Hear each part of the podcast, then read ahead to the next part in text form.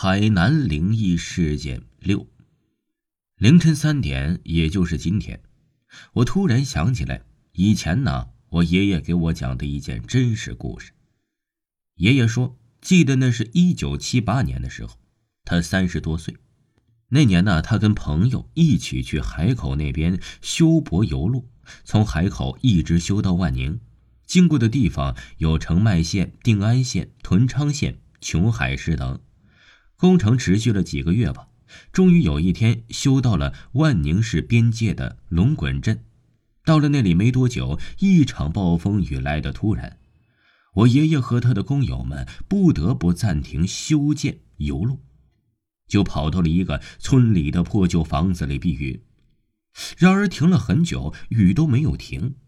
这时啊，一个叫做钟珠文的工友看了下手表，说道：“大伙儿啊。”这都傍晚六点了，我看这雨这么大，一时半会儿也停不了。这里就这个村庄，要到镇上还有好几公里，要不今晚就在这里歇脚？各位意下如何呢？另一个叫做何勇的工友啊，急忙说道：“我赞成朱文朋友的说法，反正我们有带干粮，也不用去村民家里吃饭，更不用去村民家过夜。咱啊，就在这间破旧的房子里等雨停了。”就继续干活去，免得别人用那样的目光呃看我们这些修路的。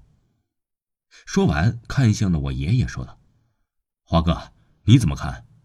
因为啊，他爷爷名字叫太华，年龄啊也比这个何勇大，所以啊，他称这个听友的爷爷叫华哥。”他爷爷点了点头，说道：“那大伙儿就在这歇歇吧，等着大雨什么时候停，我们就什么时候走。”其他的二十二位工友也表示赞同，就在破旧的房子里坐下休息，拿出了自备的干粮吃起来。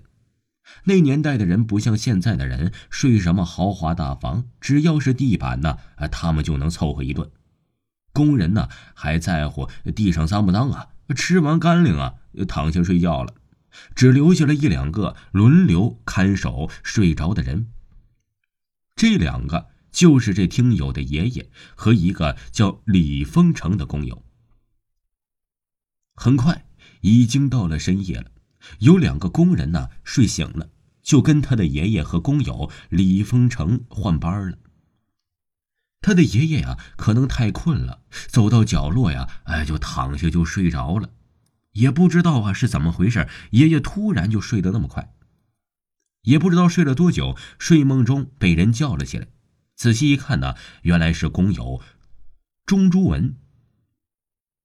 只见他说道：“起来了，华哥，凌晨三点了啊。”他爷爷揉了揉眼睛，就站起来了。这时啊，周围的工友也都起来了，走出房子，发现雨已经停了，天空之中还有月亮和星星，那光照漆黑的夜晚显得格外明亮。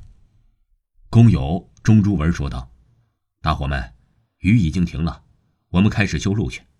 说完呢，就和其他的工友们打着手电筒，朝着这个柏油路的方向走去。这也太假了吧？怎么雨刚停不久，就能看到月亮和满天星星呢？一个工友低声说道。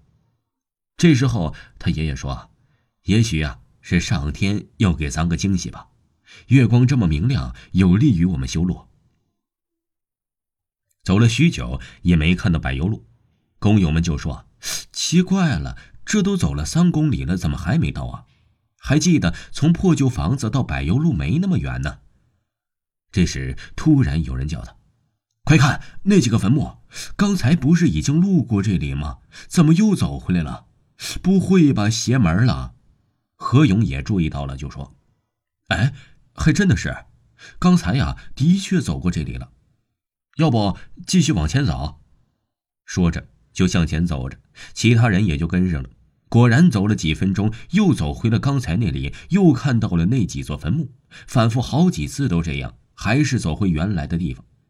这时候他的爷爷已经知道了什么，就说了句：“咱们集体鬼打墙了，无论怎么走，都会走到这里。”其他人也都恍然大悟了，原来是这样啊。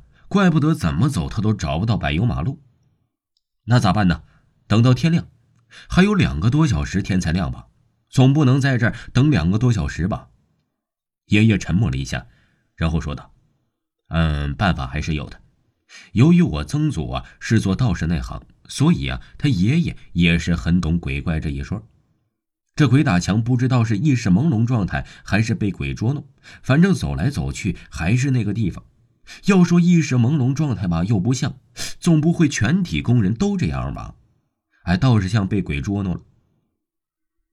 沿着路一直走，就能走出这鬼打墙了。工友们按照爷爷的说法排成了直线，闭上眼睛沿着路走。没一会儿啊，哎，感觉脚步声不一样了，所有人都睁开了眼睛。他们呢，已经重新走在了马路上了。此时工人们才松了口气。如果当时不是他爷爷说闭着眼睛沿直线走，也许就真的等到天亮了。这个就是他爷爷跟他说的真实的事儿。听众朋友，本集播讲完毕。感谢您的收听。